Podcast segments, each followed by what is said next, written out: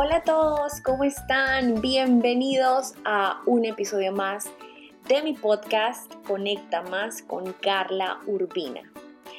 Antes de empezar, voy a confesarles que había estado desaparecida de mi podcast porque me traumó alguien que me hizo un comentario en el último episodio y me dijo que para cuándo mi micrófono profesional, porque el audio no se escuchaba bien. Como yo sé mucho de fotografía, pero no de audio, entré en pánico. Así que inmediatamente empecé a buscar algún micrófono que me pudiera servir, que se ajustara a mi presupuesto y decidí no grabar nada hasta tener ese micrófono. Si les puedo dar mi opinión, ya hice una prueba y la verdad es que no sé si es que no tengo educado el oído, pero yo escucho igual tal vez alguna variación, pero no el gran cambio el que siento. Sin embargo, estoy emocionada de estrenar el micrófono porque, bueno, creo que es cuando empezamos en el podcast. Eh, es como que, no sé, todos tenemos esa visualización de vernos así como, como podcasteros profesionales con un micrófono en el escritorio. Así que me siento realizada, pero no sé, díganme ustedes. Creo que es cuestión de educar el oído. Y bueno, para retomar eh, estos podcasts, yo tengo una lista ya de temas pendientes que quiero y que me muero por hablar, pero quise retomar con algo un poco más relax, más casual. Y es que ayer en mis redes sociales, bueno, en Instagram, les puse la cajita de preguntas, que me hicieran preguntas eh, de cosas que quisieran saber. Me sorprendió mucho saber de que eh, habían muchas cosas personales que les interesa saber, así que elegí 15. Yo quería elegir 5, les soy sincera, pero elegí 15 porque, no sé, me parecieron como bien interesantes. Así que voy a empezar con respondiendo estas preguntas de cosas que ustedes quieren saber acerca de mí, de mi negocio y de mi familia. Las enumeré como sin ningún orden, pero en el fondo sí hay unas como que quise responder primero que otras. Así que la primera pregunta, bueno, y antes de empezar, les adelanto, aquí hay cosas desde que por qué me separé de a toda madre, quienes saben lo que ese proyecto que fue, pues me preguntaron desde eso hasta mi historia de amor, eh, cosas de mi cuidado personal, cosas a futuro. Bueno, está como que un mix estas preguntas.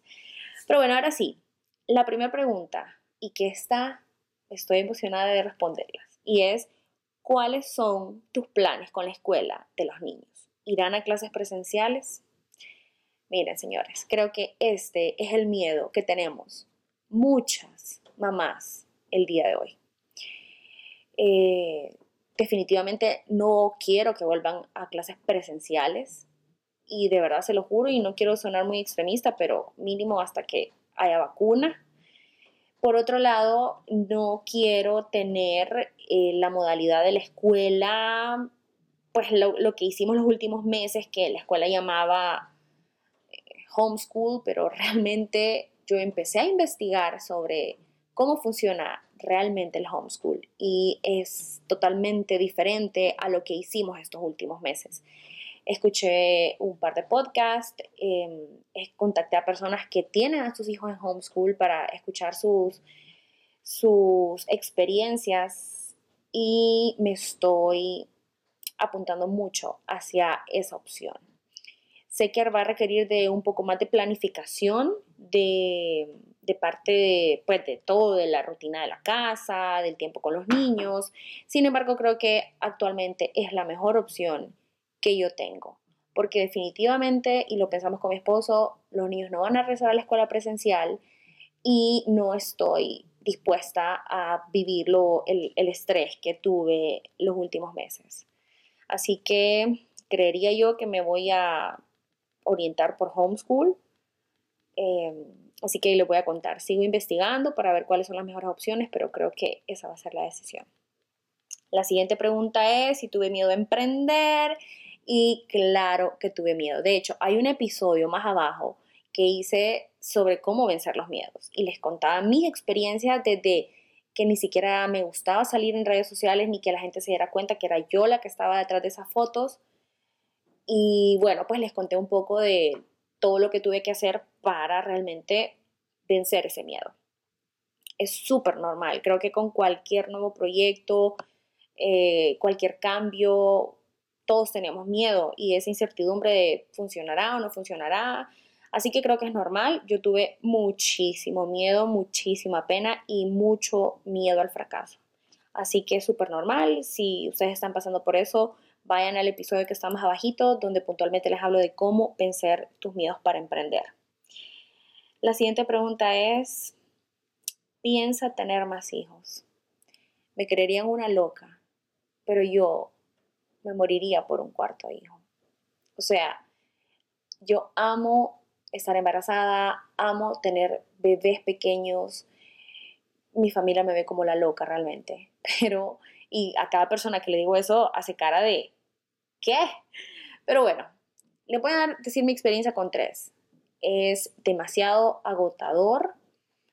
Eh, hay que lidiar con tres personalidades diferentes hay que tener tiempo para tres niños y pues obviamente no hablemos de la parte económica, que esa es creo que de lo más evidente, pero realmente es un reto poder balancear el tiempo entre todas las cosas que nosotros queremos tener, nuestro tiempo en pareja, eh, trabajo o negocio, y adicional a eso, tres niños, tres escuelas, tres tareas, todo es triple, así que no me quisiera imaginar con cuatro.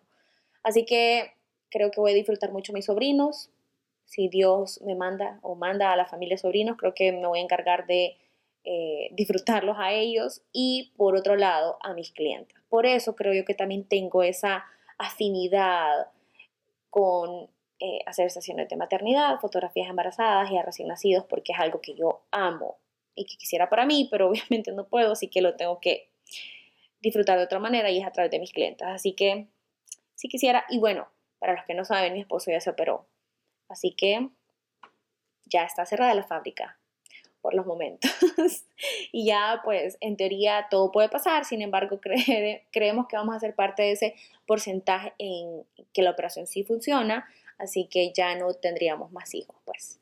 Hasta ahí esa fue una decisión difícil de tomar, pero realmente la tomé cuando yo estaba con un bebé recién nacido de meses que yo no dormía, así que creo que fue sabia decisión, porque si hubiéramos dejado pasar el tiempo ya lo pondríamos en duda. Así que no, ya mi esposo está operado, así que no vamos a poder tener más bebés.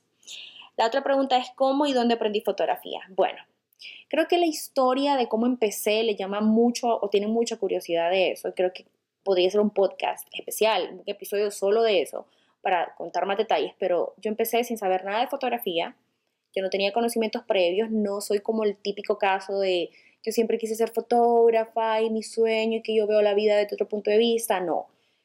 Yo soy de negocios, eso es lo que a mí me encanta. Entonces vi la oportunidad en la fotografía de crear un negocio que me generara un ingreso adicional y decidí, y como en todo, a mí me encanta eh, ese dicho de donde estés, sé la mejor yo dije, ok, si yo me voy a meter a la fotografía, yo voy a tratar de ser la mejor en lo que yo haga. Y así me fui especializando hasta llegar ahora a especializarme, valga la redundancia, en fotografía de maternidad y de recién nacidos. Así que en el camino yo fui aprendiendo, diría que el 100% de todo lo que yo he aprendido de fotografía lo he aprendido en línea, no he ido a ninguna clase presencial, eh, tal vez consejos de amigos que son fotógrafos que ahí en el momento me han enseñado algunas cosas, pero por lo demás todo ha sido online. Y yo le voy a decir algo, esa es la ventaja de la era en la que estamos, todo está en línea, todo está en internet, tenés acceso a cualquier curso de lo que querrás aprender, ya no hay límites, incluso hay cursos obviamente desde los más pro y que son súper caros, pero también puedes empezar con los más accesibles, incluso por todo el tipo de, todo el contenido gratuito que tiene YouTube. Así que no hay excusas para no aprender o no mejorar en lo que estás. Así que mi ejemplo, no sé si mi ejemplo les puede servir. Sí cometí muchos errores por falta de información, eso sí les puedo asegurar. Entonces creo que de lo que hubiera cambiado a como lo hice fue pagar cursos desde el inicio, porque yo empecé a aprender con contenido gratuito y como sabemos, pues siempre queda un hueco grande de, información que se necesita saber, más cuando son en temas tan específicos. Es decir, si te quieres dedicar a fotografiar recién nacidos, entonces no te vayas a contenido en YouTube que es como muy genérico, sino que busca cursos que sean de pago, pero que sean especiales y que te van a enseñar exactamente a cómo fotografiar recién nacidos. Eso sí lo hubiera hecho y yo sé que me hubiera ahorrado tiempo, pero bueno, ya aprendí la lección y ahora ya definitivamente que los cursos los pago y no me duele porque vale la pena. La otra pregunta que tengo aquí es que hace cuánto me casé. Este año cumplimos ocho años de matrimonio, eh, nueve de, de, estar juntos, porque bueno, pues fuimos novios bien poquito tiempo. De hecho, nos casamos a los nueve meses de ser novios, nos queríamos casar cuando llevábamos tres meses, pero yo vivía en San Pedro, él vivía en Tegucigalpa, entonces eh, no nos podíamos casar viviendo en diferentes ciudades. Y bueno, esperamos hasta que en mi trabajo me dieran el traslado de nuevo para Tegucigalpa y ahí fue cuando ya nos casamos. Así que esa parte también me preguntaron cómo me de mi vida amorosa, no sé eh, por qué le llama la atención, pero sí, nos casamos súper rápido.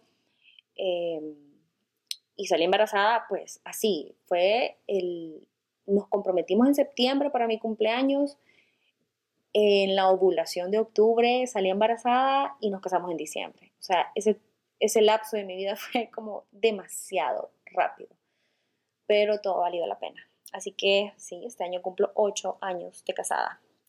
La siguiente pregunta, ¿cuál fue tu primera cámara profesional? Eh, bueno, primero yo le puedo decir algo y siempre mm, estoy en mi cabeza con un dicho que dice, o que va algo así, la mejor cámara es la que vos tenés.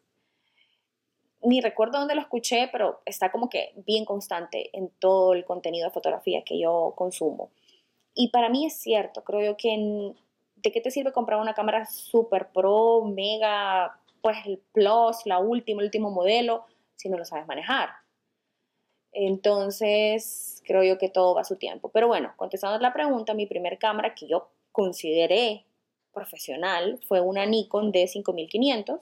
Era una cámara pequeña, liviana, tenía pantalla táctil, no era full frame, pero con esa empecé a trabajar y cobraba. Eh, me, me, pareció lo más cómodo. De hecho, y yo le voy a confesar, yo me muero por volver a comprar esa cámara y tenerla como una cámara solo para videos, porque es pequeña, no pesa y la pantalla es, eh, se gira, o sea, no sé cómo, cómo es ese término, pero o sea, que vos puedes estar frente a la cámara y giras la pantalla, entonces pues te puedes estar viendo, cosa que no puedo hacer con mi cámara actual y eso es un fastidio. Entonces me moriría por volverla a comprar de verdad para, para solo para videos, porque me encantó. Así que esa fue la, primera cámara que yo considero que fue profesional o la más, pues que empecé ya como que en esa gama de, de marcas. La otra pregunta es ¿por qué me separé del grupo que estaba con varias mamás? Se refiere al grupo de A Toda Madre. Para quienes no saben, este era un proyecto que, eh, que iniciamos cuatro mamás de diferentes áreas, entre periodismo, apoyo fotógrafa, que teníamos un programa radial en HRN y también pues hacíamos contenido en redes sociales dirigido a maternidad, a mamás. Justo cuando, bueno, cuando empezamos yo estaba embarazada, Adrián nace en, febrero, teníamos apenas tres meses. Y de ahí en los siguientes dos, tres meses para arriba fue cuesta arriba todo. Porque yo estaba con un bebé recién nacido, que yo me había decidido hacer eh, full lactancia exclusiva, lactancia materna exclusiva, tenía mi, mi, trabajo, porque yo era empleada, eh, también tenía mi negocio de fotografía, mis otros dos pequeños, mi esposo, en fin, era todo una locura. Así que yo me senté un día y tomé, tenía que tomar una decisión de qué sacrificar.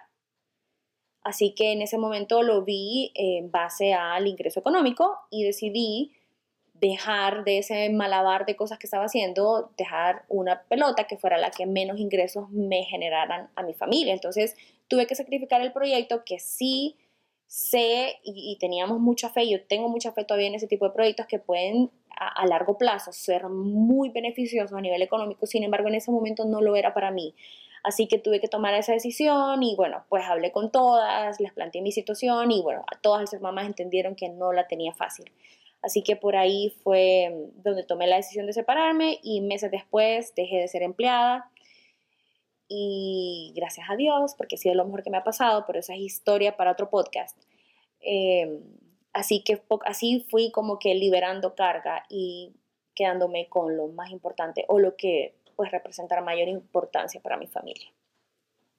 La otra pregunta es, ¿qué fue lo que la hizo ser saludable y ejercitarse? Yo les voy a decir algo. Eso no es fácil. Las personas que quieren buscar motivación para estar fit y para entrenar y para llevar una vida saludable no es fácil, pero eh, yo les quiero contar que donde yo trabajaba, donde yo era empleada, era una empresa que vendía suplementos de nutrición. Entonces todo el tiempo yo estaba rodeada de nutricionistas, escuchando, o sea, estaba en backstage y escuchaba charlas de, de comer saludable, de alimentación, bla, bla, bla. Entonces, como fue mi primer trabajo y estuve muchos años ahí, aprendí muchísimo de cómo alimentarme bien para realmente tener, más allá del el físico, porque obviamente no lo tengo, que sí, como que súper fit y, y con los cuadritos en el abdomen y como que los músculos, no tengo ese físico, pero aprendí a alimentarme para estar saludable y no, y no para un periodo corto de tiempo, sino que realmente a lo largo de mi vida. Entonces, eso me ayudó muchísimo. Eh, aprendí a dejar muchas cosas, el azúcar, la sal, a realmente aprender a, comer inteligentemente. Entonces, de por sí ya tengo años en eso, como que comiendo inteligentemente. Y luego el tema del ejercicio, yo siempre había hecho ejercicio, no realmente no tan enfocada como ahorita, pero creo que la clave es encontrar algo que te guste. Yo he hecho y he entrenado con diferentes personas, con diferentes modelos, en gimnasios, personal, en casa, etc. Y creo que encontrar el ejercicio que a vos te guste es clave. Entonces yo soy bien competitiva y justo estaba escuchando una youtuber que es como de mis favoritas que estaba contando de lo mismo y fue como, hey, yo soy igual y digamos donde yo entreno hay más hombres que mujeres y hay algo que yo odio es que, no sé, como que la mujer se vea como que más débil o como que no puede hacer tantas repeticiones como un hombre, como que no puede levantar tanto peso. Entonces, al estar yo con hombres es como que me da esa cólera y, quiero estar en ese nivel, entonces, no sé, es algo ya personal, entonces por eso entreno así, como que no me voy por vencido rápido, por así decirlo, o no tiro la toalla, pues. Y aparte que me gusta el tipo de ejercicio que hago, entonces, hace poquito, pues hace como un mes, eh, descubrí la bici y me está encantando también andar en bici, lo estoy amando y complementa las rutinas que hago diarias. Así que creo que la clave está eso, encontrar algo que te guste y ya eso es lo más fácil. O sea, ya después de eso como que es más fácil, ya la motivación pues la encontrar de otras formas, teniendo pues admirando ciertas personas, queriendo ser mejor, tener una mejor versión tuya. Eh, no es fácil tener motivación porque claro, hay días que, y a todos nos pasa, que no quiero entrenar, pero al tener la información y al saber que el entrenar no es porque ahorita voy a sacar el six-pack, pero sí es para mantenerme saludable, entonces ya tengo la conciencia de, que tengo que entrenar por salud. Así que creo que es un trabajo que se viene dando de hace mucho tiempo y bueno, creo que ya estoy en lo que me gusta y por eso no pierdo esa motivación de, dejar de entrenar. Y ya me perdí, ¿por qué pregunta iba? Aquí está. Ok, eh, ¿cómo iniciaste tu emprendimiento y el mayor reto? ¿Cómo inicié? Como les digo, yo definitivamente voy a hacer un podcast de cómo empecé, porque empecé de la forma más random. Fue como que yo estaba, yo subía fotos de mi hijo, fotos horribles, que por cierto ahora las veo y no lo puedo creer, pero una amiga también tenía su bebé eh, que justo había nacido como que con semanas de diferencia y ella me preguntó que quién le tomaba las fotos a mi hijo y yo le dije que yo. Y me preguntó que cuánto cobraba por hacerle fotos a su hija. Eso fue el inicio de todo fotos a su hijo, perdón. Entonces ahí fue como, como yo se lo dije antes, yo soy una persona de negocios y me encanta desarrollar negocios, entonces pensé como, uy, ahí fue como que se me prendió el foco. Pero de verdad que voy a grabar un podcast para contarles así, con lujo de detalles, cómo fue la primera sesión, cómo entregué esas fotos, eh, dónde hice esa sesión y bueno, cómo fui creciendo por lo menos en el primer año, en los primeros clientes. Es súper interesante y ahora me da mucha risa, pero todos empezamos con algo, todos empezamos sabiendo poco o nada y lo importante es seguir aprendiendo eh, y tener esa fe, visualizarnos con que lo vamos a lograr. Si ustedes me preguntan ahorita cuáles son mis visualizaciones o cómo me veo yo en unos años, se asombran de lo ambiciosa que soy. Pero eso es lo que me ha llevado a estar hoy donde estoy, porque yo todo lo que tengo siempre lo quise tener o siempre me vi teniéndolo. Así que ya me verán en un par de años, subida en un par de tarimas, haciendo conferencias. Algo por ahí va mi visualización. Entonces, creo que esa es la clave, ustedes. Ok, la otra, el cuidado de mi cabello. Miren, es algo que yo encontré y descubrí hace poquito, porque claro, haciendo ejercicio, el pelo se suda y yo, según yo, al no lavármelo, lo cuidaba. Y es todo lo contrario, porque el sudor, no hay nada más dañino que el sudor. Bueno, y los químicos y el sol. Pero el sudor es dañino para el pelo. Así que encontré, yo así, fue como literal, googleé cómo cuidar el, cabello cuando se ejercita todos los días. Entonces eh, encontré mucho, mucha información y lo que más se repetía era encontrar un champú que no tenga sulfatos, que a mí se me olvidan los componentes, pero que no tengan ciertos componentes y recomendaba algunas marcas. Y resulta que al salón de belleza donde yo voy, que Pamboletas, distribuyen esa línea. Entonces eh, la compré y definitivamente, bueno, de verdad que yo me lavo el pelo casi todos los días, pero casi todos los días es de seis días a la semana. Eh, uso el acondicionador de la misma línea y una vez a la semana la mascarilla de la misma línea. Creo que ese es el secreto. Eh, no sé si todas las pueden repetir porque yo sé que todas son como que tienen sus, sus hábitos con, con, el cuidado de su cabello y sus rutinas, pero por lo menos eso me ha funcionado a mí y ahorita lo tengo mejor de como lo tenía antes cuando no me lo lavaba todos los días. Ok, la siguiente es del 1 al 10. ¿Qué tanto te gusta el reggaetón viejito? O sea, 11, 15, no sé. Yo amo el reggaetón, pero del, del, tiempo que, que, me lleva a cuando yo estaba en la universidad. Uf, mi regalo de graduación de la escuela, me acuerdo, fue el, un, un iPod que no sé si, se recuerdan, que eran estos que eran como grandes, que tenían el círculo en medio así grande con la pantalla.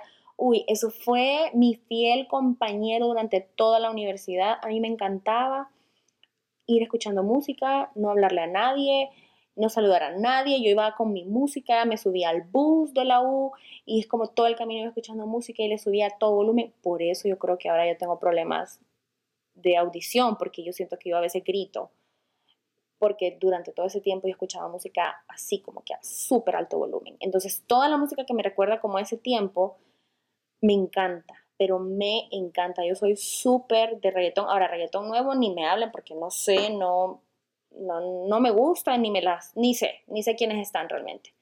Pero, pero el reggaetón viejito del 1 al 10 me gusta el 15, así, así me encanta. La otra, que estudiaste? Yo estudié Em, marketing en la U. Saqué un máster especializado en marketing y ventas.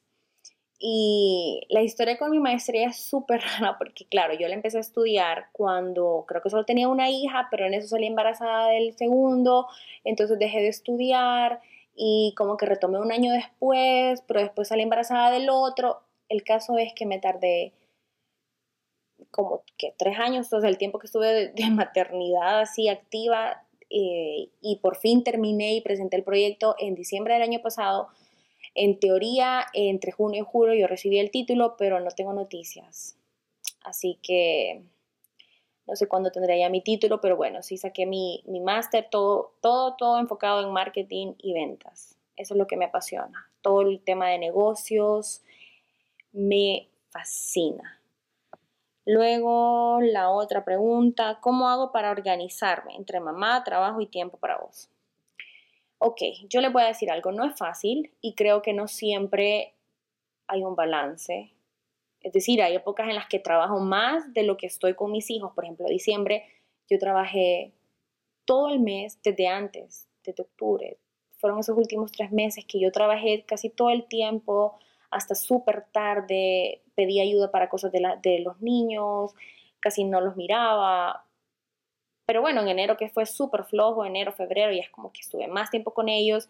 Así que creo yo que debe no es como que el balance diario de que tantas horas con los niños, tantas horas en el trabajo, tantas horas para mí, sino que yo creo que verlo como una vista un poco más general de entender que entender tu negocio o tu empleo y saber si hay meses en los que hay más trabajo eh, y saber que obviamente esos meses no vas a poder disfrutar tanto tu familia, pero entonces compensarlo con los tiempos donde no hay trabajo o donde vas a tener vacaciones, entonces sí programarte un viaje o enfocarte en actividades con ellos.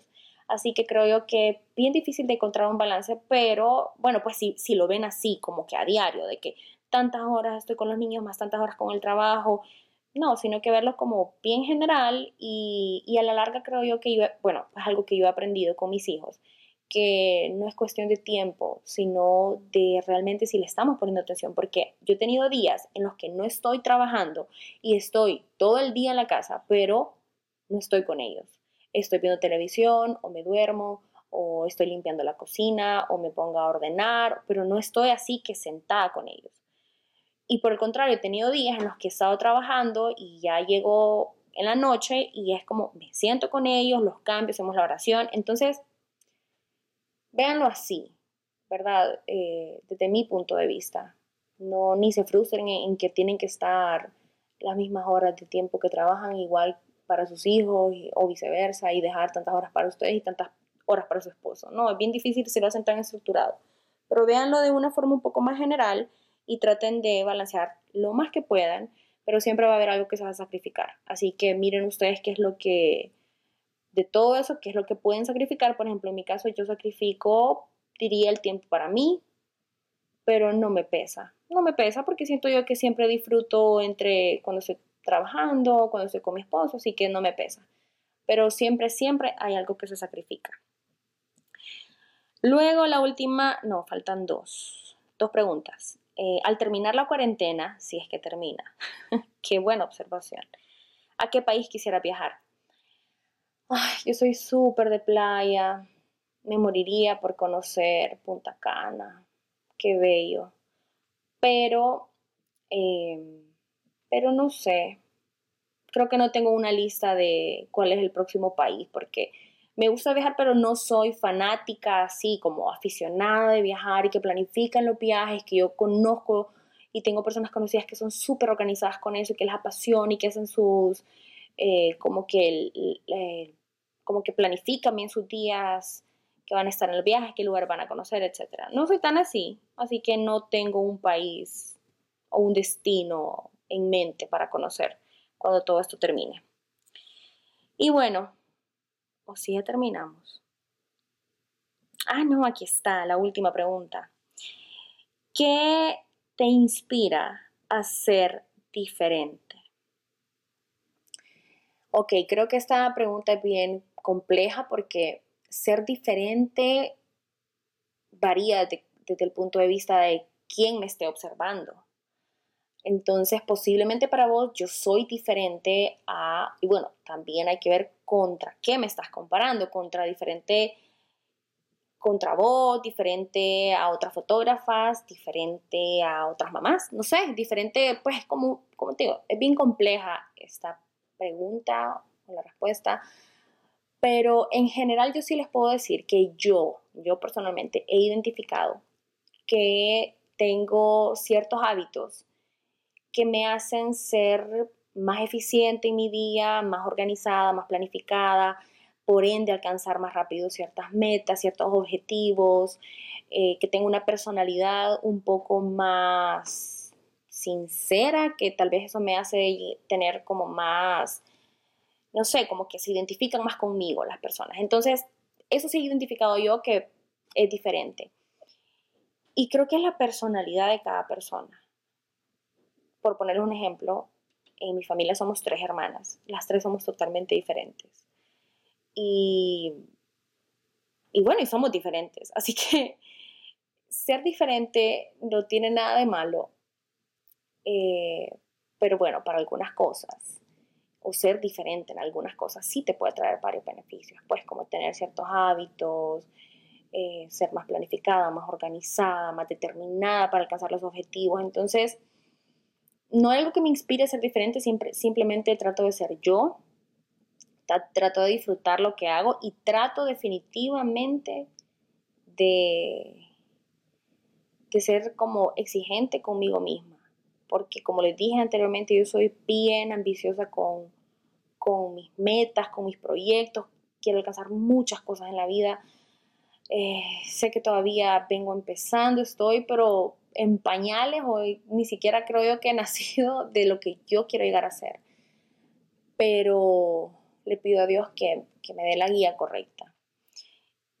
Y mantenerme siendo diferente, pero en las cosas positivas, no sé si me voy a entender, como en, eso, pues como en ser más determinada, más organizada, tener ciertos hábitos que me lleguen, eh, llegar más rápido, que me hagan llegar más rápido a esos objetivos que quiero.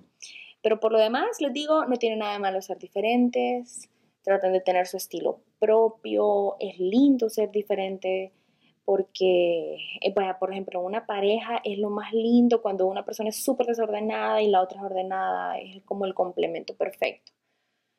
Eh, y así que bueno, 15 preguntas, seleccioné estas 15 que me parece que estuvieron variadas, de todo un poco. Y con esto retomo el podcast. Estoy súper emocionada, de verdad. Tengo una lista enorme de temas que quiero desarrollar, así que me voy a planificar bien para poderlo grabar, poderles compartir eh, con ustedes cosas que yo sé que quieren saber. Y bueno, eso fue todo. Gracias por escuchar. Si llegaste hasta aquí, de verdad que gracias por escuchar. Creo que siempre, eh, siempre está bueno de vez en cuando tener como este, este contenido así relax. Yo siempre lo busco cuando quiero comer o cuando estoy entrenando, cuando ando en bici, como escuchar algo diferente para despejar la mente. Y así también obviamente me conocen. De nuevo, gracias y nos estaremos escuchando en el próximo episodio del el podcast.